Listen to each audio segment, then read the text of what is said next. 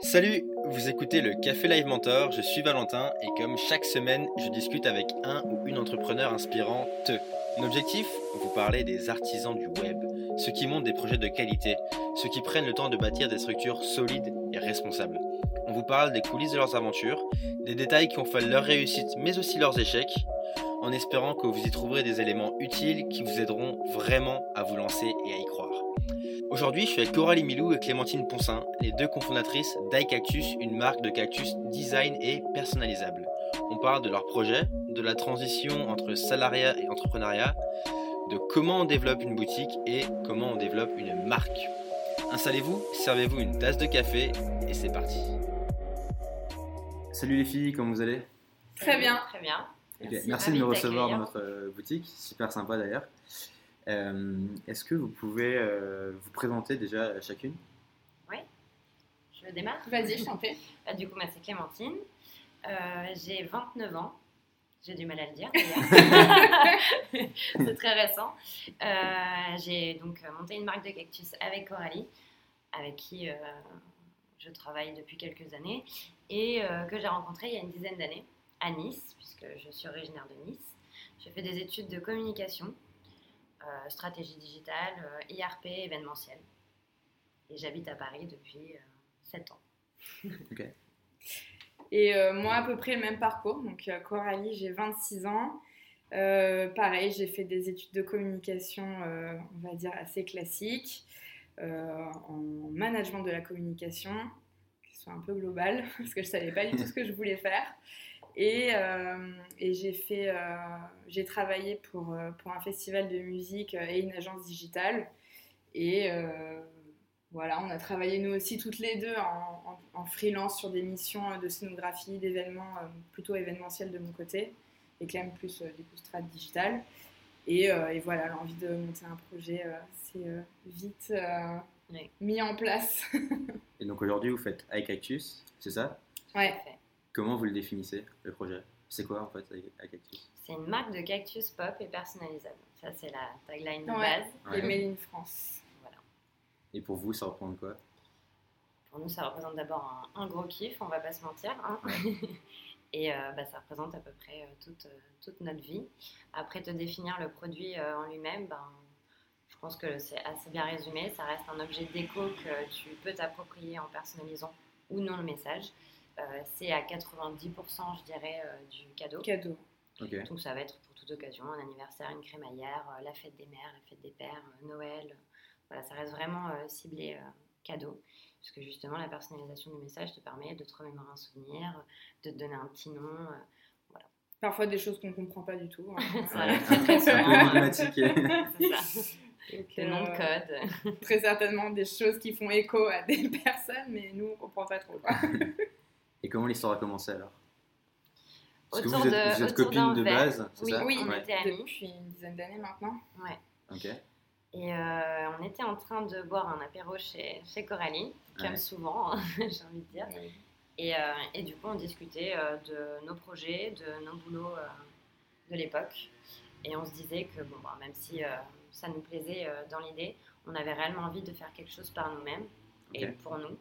D'être indépendante. Voilà, et de monter notre, notre propre business. Et euh, du coup, on a pas mal de, potes qui s'étaient lancés euh, dans le textile.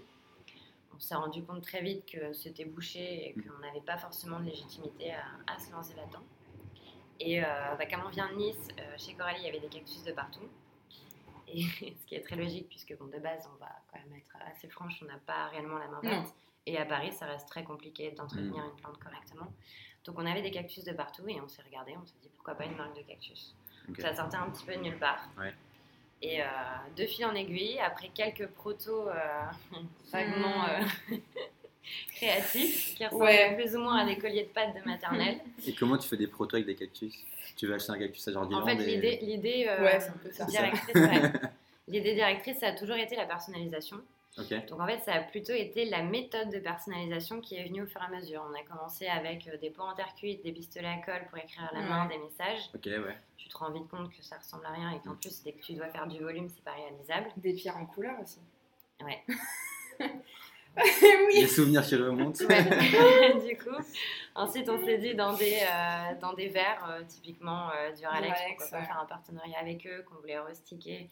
Bon, On avait pas. commencé à bomber les trucs, ça cloquait à l'intérieur, voilà, c'était Il fallait que ça puisse tenir aussi sur la, sur la durée. sur la durée Donc c'est imposé l'idée euh, l'idée des boîtes de conserve assez vite. hein. qui à l'origine euh, devait être recyclées l'été au départ.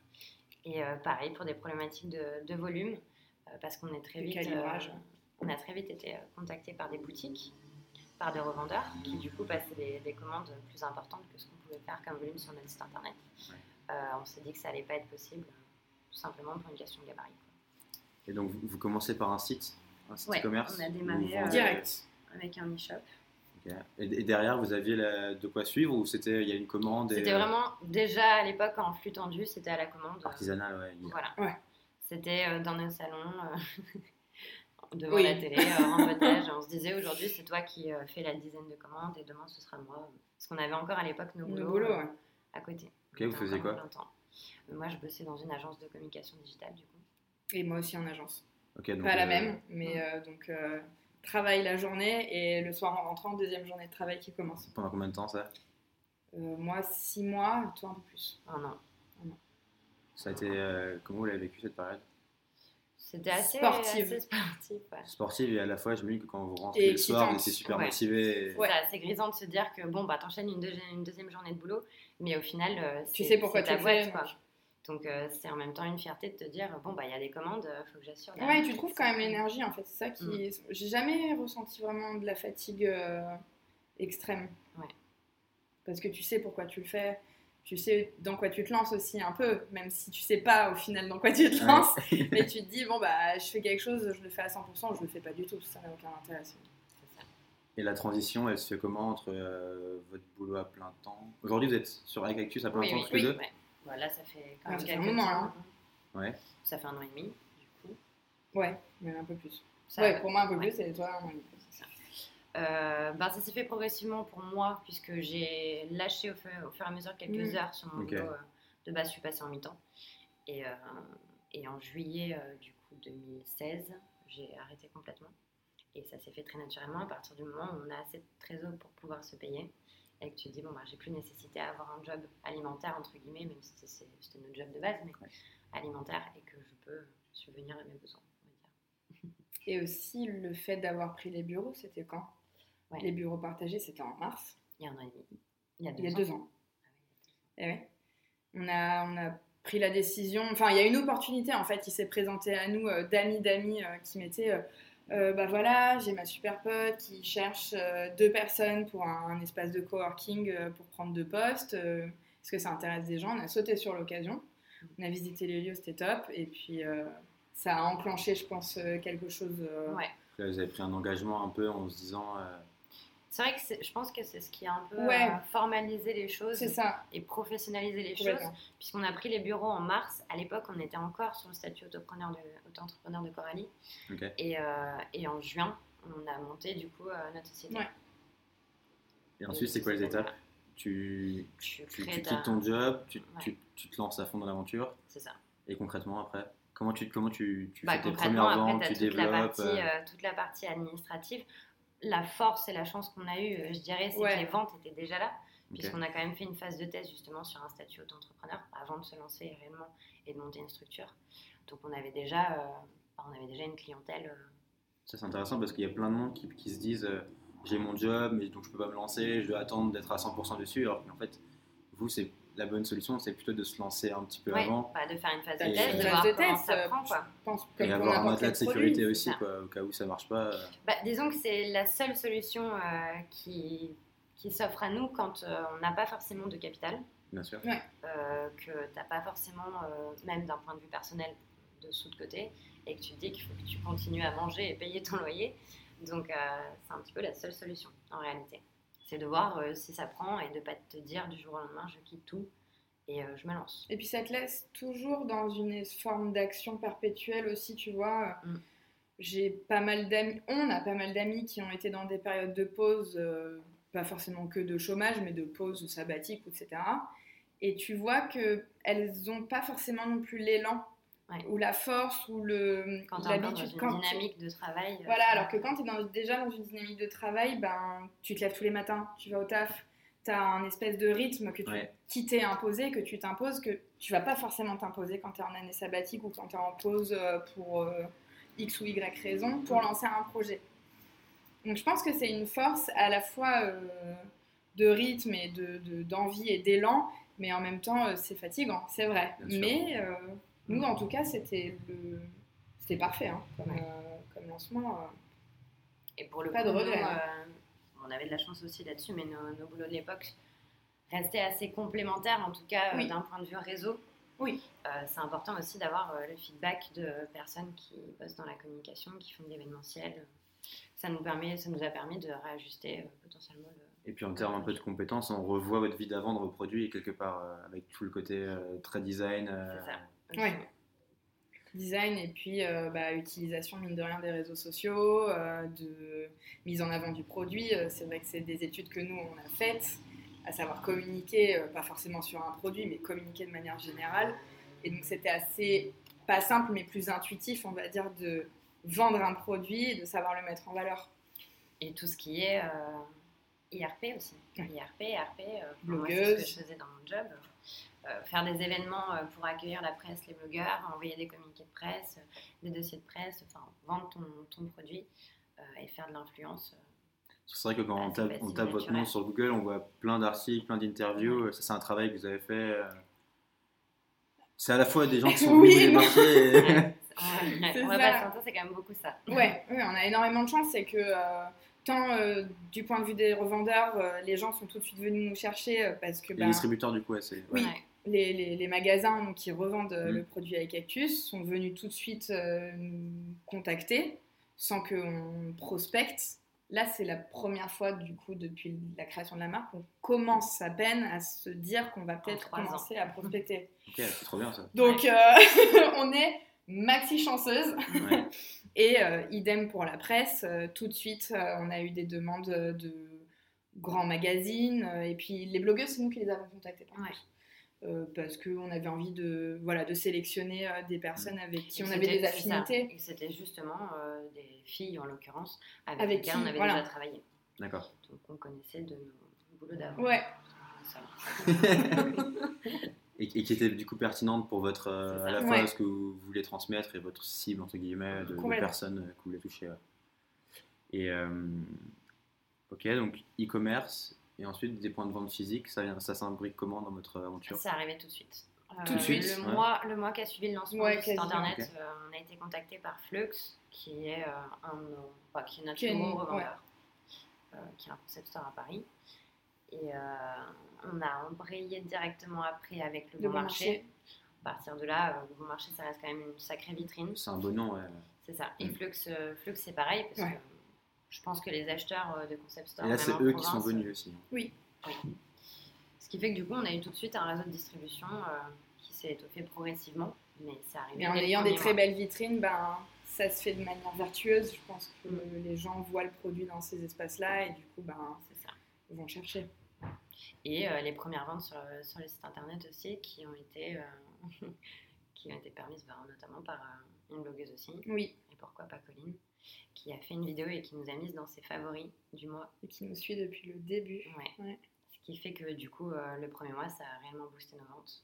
Ça nous a apporté aussi énormément de visibilité. Ouais. Et du coup, ouais, vos, vos, vos grosses pistes de développement, c'est quel sujet? C'est les, les blogueuses, les influenceurs? Au début, non, oui. En termes de marque, au début surtout, ouais. En fait, euh, les activations euh, influence, ça se fait vraiment euh, par rapport à des marronniers.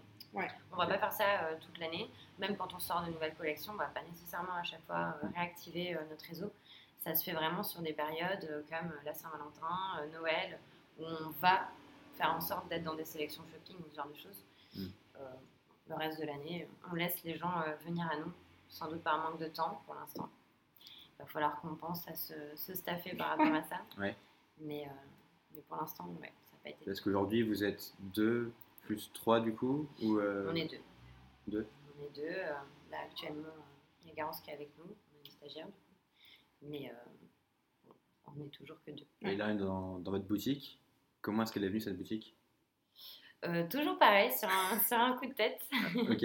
Bah, en fait, euh, on cherchait à avoir nos propres bureaux à l'époque. Parce que du coup, on Parce était que dans, de des, plus en plus de volume. dans des bureaux partagés, on prenait de plus en plus de place. Ouais. Et euh, c'était euh, quand même des archis et bon, visualisation 3D.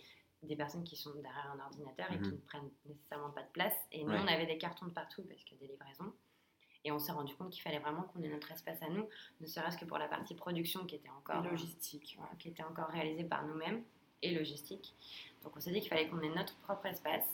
Et euh, au moment de se poser la question euh, de se dire euh, est-ce qu'on rebascule sur un loyer bureau Pourquoi ne pas ouvrir une boutique et faire en sorte qu'à minima, euh, le loyer de la boutique soit rentabilisé par les ventes? On s'est dit ça nous permet de réduire encore le, le pôle euh, loyer, Ouais. puisqu'au lieu de le jeter dans un- une location de bureau, par et puis ça nous permettait aussi d'avoir une vitrine, d'aller au contact de nos clients, puisqu'on avait fait beaucoup de, De boutiques éphémères. Et, euh, et c'est vrai que ben, nos clients à chaque fois étaient ravis et quand on s'en allait, ils nous disaient pourquoi vous partez déjà, il vous faudrait que vous ayez une vraie boutique. Donc on s'est posé la question, pas très longtemps. On a fait euh, trois visites Ouais. et la troisième était la bonne. Voilà. Le temps de faire des travaux et on a ouvert la boutique. Et si, et si on passe un peu sur l'arrière-boutique, qu'est-ce qui se passe au niveau de la production? Comment vous, comment vous gérez ça? On est complètement euh, en flux tendu aujourd'hui. Ouais. Toujours, Ok. c'est ce que je disais tout à l'heure. Donc on fonctionne vraiment à la commande. On va avoir des commandes euh, avec des volumes totalement différents, puisqu'on Ouais. fait du B2C, on fait du B2B2C, donc la partie euh, distributeur, et on fait aussi du B2B. B2B.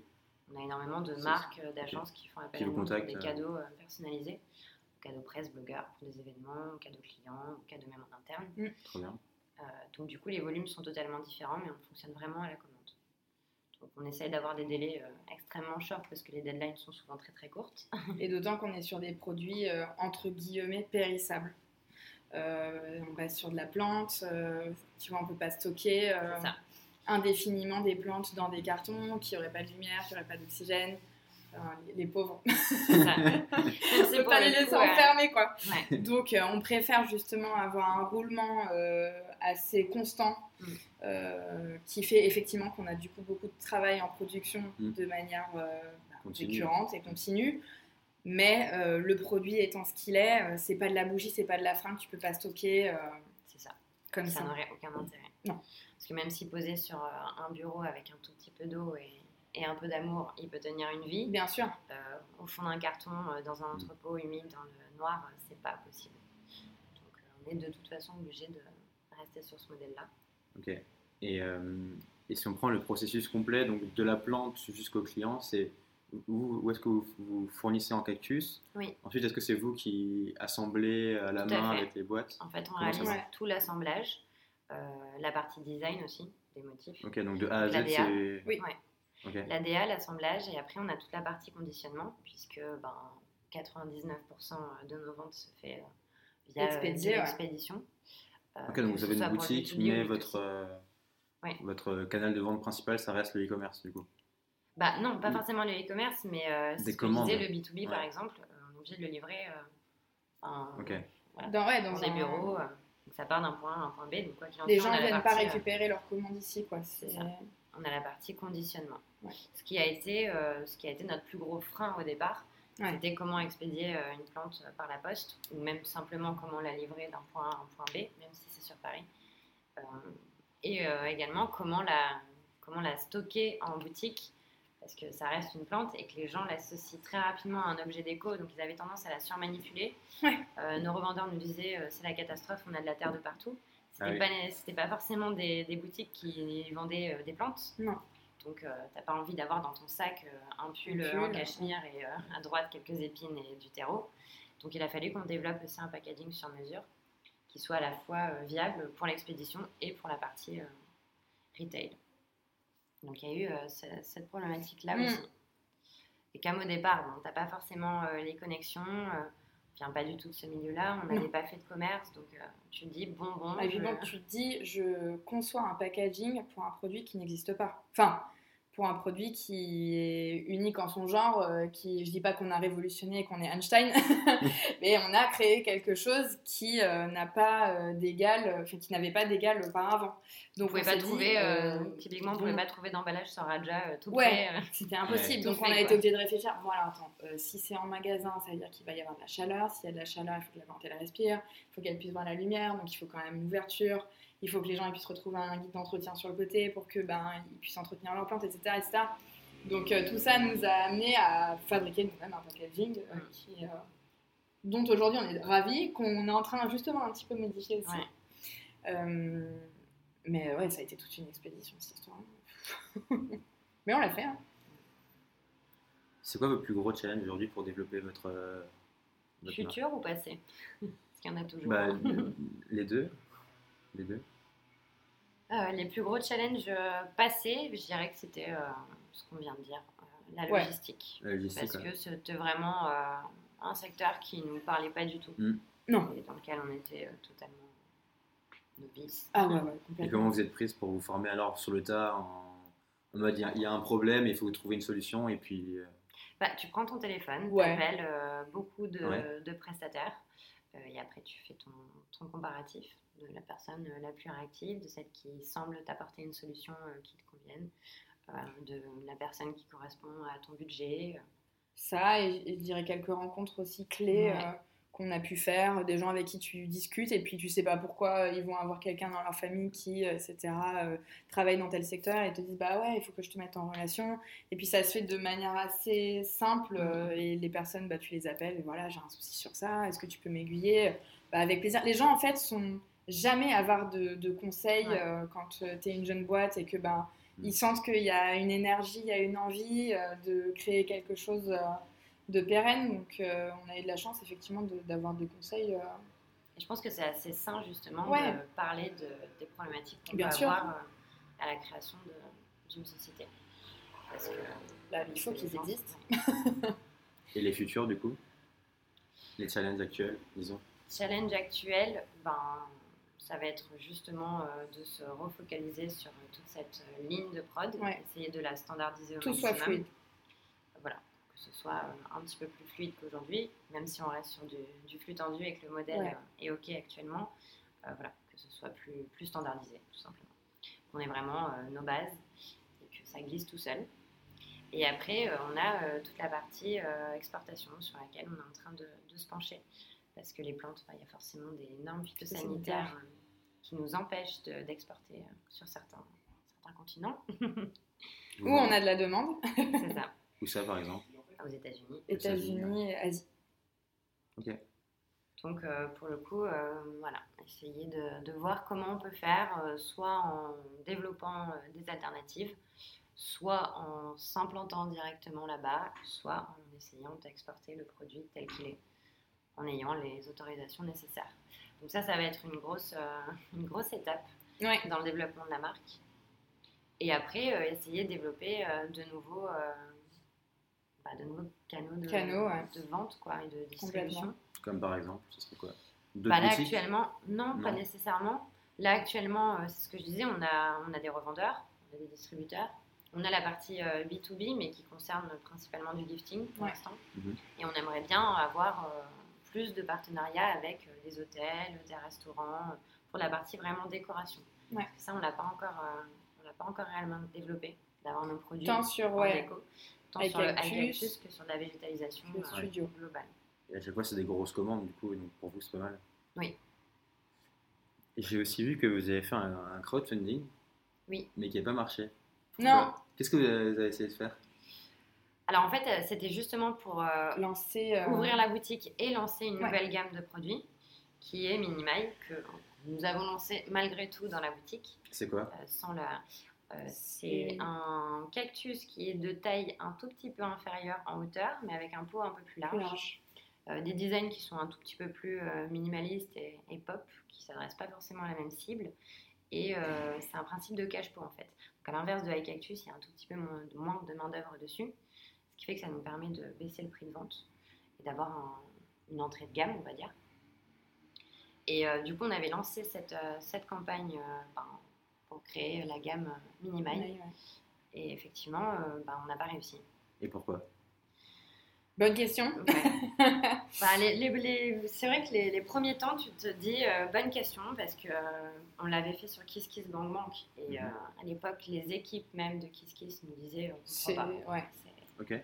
Même avant ça, on nous disait c'est sûr, vous allez euh, même Votre dépasser objectif, votre objectif. Votre objectif, il est totalement réalisable. Et euh, c'est des personnes euh, qui ont quand même l'habitude, hein, ça fait plusieurs années que, euh, que Kiss Kiss existe. Et euh, effectivement, quand ça s'est pas fait, euh, ça a été euh, grand questionnement. Mais je pense qu'au fur et à mesure, on a peut-être trouvé quelques Ouais. pistes de réflexion et quelques solutions. Euh, Prise de recul, Je pense ouais. que par rapport à ce qu'on disait tout à l'heure, c'est important euh, de parler aussi de, de- des problèmes, des choses qui ne vont pas dans une société Mm. et de le faire aussi euh, publiquement et de le dire euh, notamment à nos communautés, parce qu'on peut, Mm. avoir, euh, on peut avoir l'impression qu'on a une grosse communauté sur Instagram, ce qui est le cas. C'est le cas, ouais, Ils sont vraiment, vraiment très fidèles derrière Ouais. nous. à l'écoute, on reçoit énormément de messages. Mais c'est vrai que d'un point de vue extérieur, on peut vite se dire pourquoi elles ont besoin d'argent en fait. Souvent, les, on, en- on reçoit des messages Bonjour, puis-je parler au directeur de la communication? Tu fais Mais euh, c'est nous. Ne que- quittez pas, je vous la passe Euh, du coup, où, où en, où en sont vos usines? Non, ouais, Quelles pas- usines? là, mes mains. hein. Donc du coup, je pense Ouais, que donc il y a un différentiel, ouais. Entre le, Donc en fait, ils, le vu et le vécu. ils imaginaient pas que derrière il y avait juste deux, deux filles euh, qui faisaient tous les trucs à la main. Et... Peut-être. On s'est dit que c'était peut-être ça. Est-ce que c'est pas un, un manque de communication ça pour vous? De, Ça- de jouer sur le côté. Ça, euh, ça l'est et on est en train de, au fur et à mesure, Ouais. de se dire qu'il faut montrer peut-être un peu plus de nous Ouais, et un peu plus de, de Qui incarne. Ouais, bah ouais. De montrer de ce qui se passe euh, en haut, ou de, de vous filmer en train de mettre les pots, etc. Ouais, du coup, c'est ce qu'on c'est ce qu'on fait pour montrer un petit peu bah, à, nos, à nos communautés comment ça se passe derrière. Et justement, les problèmes qu'on peut avoir et avoir leur retour, des conseils. Mm. C'est très riche aussi de se dire qu'on peut compter sur, mine de rien, 28 000 personnes Ouais. sur Instagram. Ouais. Dans l'eau, tu as toujours des gens qui sont bienveillants, ça c'est une évidence Ouais, pour tous, Bien sûr. mais qui peuvent apporter aussi euh, beaucoup de solutions. Bien sûr. Et, et comment vous avez réussi à, justement à créer ce compte Instagram avec 28 000 personnes, ce qui est quand même, pas mal en, en deux ans maintenant, du coup, c'est ça? Ouais. Euh, bah, ça s'est fait très vite, instinctivement. hein. Euh, nous, on utilisait euh, Ouais. Instagram à titre personnel et même pro. Et euh, on s'est dit, euh, le produit, il est euh, ce qu'on peut dire maintenant Instagrammable. Est-ce que ça va rentrer au dictionnaire On sait pas À l'époque, on nous disait, c'est un produit très Pinterest. Ouais, ouais, tu Et vois. Et maintenant, ça a switché. Et c'est vrai qu'il est extrêmement visuel. Ouais. Donc, euh, il parle de lui-même, c'est-à-dire bah, le pot il est graphique, la plante elle est graphique. On sait que le hashtag cactus sur Instagram c'est un hashtag qui est extrêmement utilisé par, euh, bah, par les Instagrammeurs. Et euh, on s'est dit tout de suite, euh, bah, il faut que ce soit un de nos canaux euh, Privilégiés. privilégiés. Donc, ouais, ouais, très vite, ça a été l'envie de poster une photo par jour Du produit, euh, d'inspiration euh, d'univers végétaux euh, qui Design, nous plaisait, déco, design. Mêler en fait tout ce qui nous touche euh, à titre perso euh, sur euh, bah, le design, la végétalisation, l'architecture. euh, Et Le valoriser, dessin, valoriser aussi nos, nos clients, puisque le gros de notre feed, ça reste des régrammes de nos clients. Donc ça, c'était très important aussi, de voir, euh, de voir le produit en situation et chez, Chez les gens. l'habitant. Ouais, Ouais. Des, c'est des gens qui reposent de photos, du coup. Euh. Des gens qui. nous qui Ouais. repostons Oui, les oui. photos de nos clients. C'est ouais, ça. Tout à Ça, fait. oui. C'est ça. Ce qui nous amène d'ailleurs à un futur projet euh, qui arrive, qui très, arrive très très vite. là. Est-ce Ouais. qu'il est top secret de- ce projet ou Non? Non, Non, non, on, Non, peut, non. on peut en parler. On, On a déjà commencé euh, un peu à teaser sur les réseaux. Ouais. Les gens sont assez curieux. On aimerait aller à la rencontre de justement de nos, Nos clients, et rentrer chez eux et faire des portraits de nos clients euh, par rapport aux cactus qu'ils ont. Et voir comment ils s'intègrent à leur intérieur. Donc ça peut être un bureau, comme ça peut être euh, ben, dans un appartement sur une commode euh, ou peut-être une table de chevet ou qui nous raconte en fait l'histoire euh, qu'il y a autour de ce cactus. Est-ce que c'est un cadeau? Est-ce qu'ils l'ont acheté pour eux-mêmes? Euh, Qu'est-ce qu'ils font dans la vie aussi? Qu'est-ce qu'ils font dans la vie? Enfin, euh, voilà que. euh, Les différents justement profils qu'on peut avoir euh, bah, de- derrière. ouais, ouais, comme Et voir si le message est aligné un peu avec la personne ou à quel point c'est. Ah, c'est marrant. Portrait cactus quoi. Portrait piquant. Il a déjà- il y a déjà le nom. Euh, on va finir par votre relation entre copine et associé. Comment ça se passe? C'est pas trop dur de, de faire la partition entre le côté amical et le côté euh, pro? Non. Non? Non, bah, c'est ce qu'on dit souvent et c'est vrai. C'est que, comme dans tous les boulots, euh, il y a des Mm. jours où elle me supporte plus et inversement. Mais quand on passe le pas de la porte, euh, ça redevient, Bah, euh, le travail, il est fini, quoi. voilà, ça redevient ton ami et tu as quand même envie euh, d'aller boire un coup, euh, de sortir de faire un resto. Donc, euh, non. Et puis, ça te permet aussi des choses que tu pourrais pas faire avec Mm. quelqu'un qui, dont tu n'es pas forcément aussi proche. Euh, Ouais, ça et qui ne euh, pas. c'est euh, ça. La, confi- euh. la confiance en l'autre Ouais. te permet de faire des compromis, de lâcher sur certaines choses parce que tu te dis, bon, bah, si elle le dit, c'est que c'est vrai. faut, ouais. Si elle le sent pas, c'est qu'il faut pas y aller. Donc, euh, moi, je pense que c'est une force euh, énorme. Et ça te permet beaucoup d'honnêteté aussi. Même si c'est délicat parce que justement, tu as cette partie amitié. Mm. Ouais, mais après, tu trouves un euh, juste milieu. euh, Parce que tu sais comment réagit l'autre, euh, tant d'un point de vue amical que d'un point de vue pro. Parce que même au final, je pense que dans toute relation euh, affective, euh, tu vois typiquement des gens qui travaillent et qui sont en couple, mm, mm. ou des gens qui sont amis et qui montent des, des sociétés, tu as toujours la personne au boulot et la personne Dans la vie. voilà, dans la vie, dans l'intimité. Donc, euh, ça reste deux personnes différentes. Mm, mm. Donc, effectivement, vrai. quand on ferme la porte, bah, on ferme la- même si on va pas se le cacher, on parle quand même de High Cactus. hein, euh. En dormant même. En dormant. Attends, je pensais à ça vite Mais euh, non, non, non, c'est pas. euh, ça a jamais posé de problème en fait. Et comment vous êtes répartis les rôles en- toutes les deux? Depuis peu, on s'est répartis peu. les rôles. Ok. Parce qu'on a intégré euh, du coup The Family. Ok. On te disait tout à l'heure. Ouais. Et euh, ils nous ont très vite dit, enfin, un des premiers euh, points sur lesquels euh, on Ça devait travailler, c'était la répartition des tâches parce qu'on a toujours voulu faire 50-50 sur tout, en se disant qu'on avait quand même encore euh, pas mal de tâches ingrates, on va dire, même si c'est pas le cas. Mais bon, c'est vrai que le conditionnement, l'emballage, ce genre de choses, la préparation des commandes ou la facturation ou la compta, tu as des, des tâches que les gens n'aiment pas trop faire en règle générale. Et du coup, on se disait, on sépare vraiment ça en deux, histoire qu'il n'y en ait pas une qui ait euh, des trucs un peu plus euh, créatifs ou un peu plus, euh, un Ouais. peu plus cool au final, et l'autre qui ait des tâches. euh, et euh, au final, ils nous ont très vite dit qu'il faut euh, réussir à percevoir et, ouais. ouais. et, euh, et capter au final euh, les affinités que chacune peut avoir avec un pôle en particulier. Et euh, chacune un domaine d'expertise, même si on a fait les mêmes études, on est plus à l'aise. Vous avez un profil assez similaire à la base. Voilà. Ouais, Mais euh, ta personnalité et ton parcours fait Ouais. que tu vas être plus à l'aise sur telle ou telle euh, thématique. Et du coup, on s'est réparti les tâches, bah, ça fait un mois. Du coup. oui, Et euh, Coralie a récupéré toute la partie euh, com, marketing, euh, partenariat. Et moi, toute la partie euh, sales, commerce. mais euh, l'une euh, a toujours un avis consultatoire euh, sur l'autre Bien et sûr. c'est à l'instant quasiment T euh, Ouais. ce- le mail que l'autre a envoyé ou euh, genre t'en Non. penses quoi mon mail il est bien ou pas Et pour le Donc- kiff, évidemment, parce que c'est ce qui nous fait kiffer toutes les deux Ouais. quand même, on garde la la, partie DA. bien euh, sûr oui oui oui ça, il n'y en a aucune qui lâche. Non. Ok, ouais. Toutes les deux, c'est votre non kiff, euh. non bah, ouais. Ouais. Ah bah Bah, quand c'est ce pourquoi on a lancé iCactus. ouais Donc, euh, donc, tout ce qui est partie végétalisation, c'est nos événements et euh, DA de nos produits euh, en règle générale. Ça, on le fait toujours à deux. Donc, et même c'est une force je pense Tout ce qui va être veille, oui, complètement, parce que si l'une euh, balance une idée et que l'autre dit non, tu dis n'importe quoi, ça se vendra jamais, ça. C'était folle. Ok, d'accord, tant pis. j'ai essayé Donc, ouais, ça, on garde. C'est quoi votre ambition?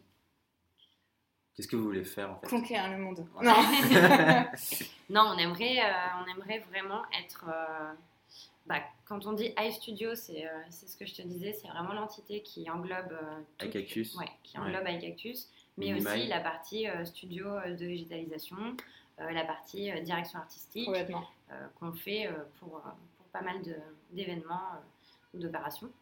Et, euh, et du coup, on aimerait vraiment que iCactus se développe devienne une marque déco, Déco. cadeau.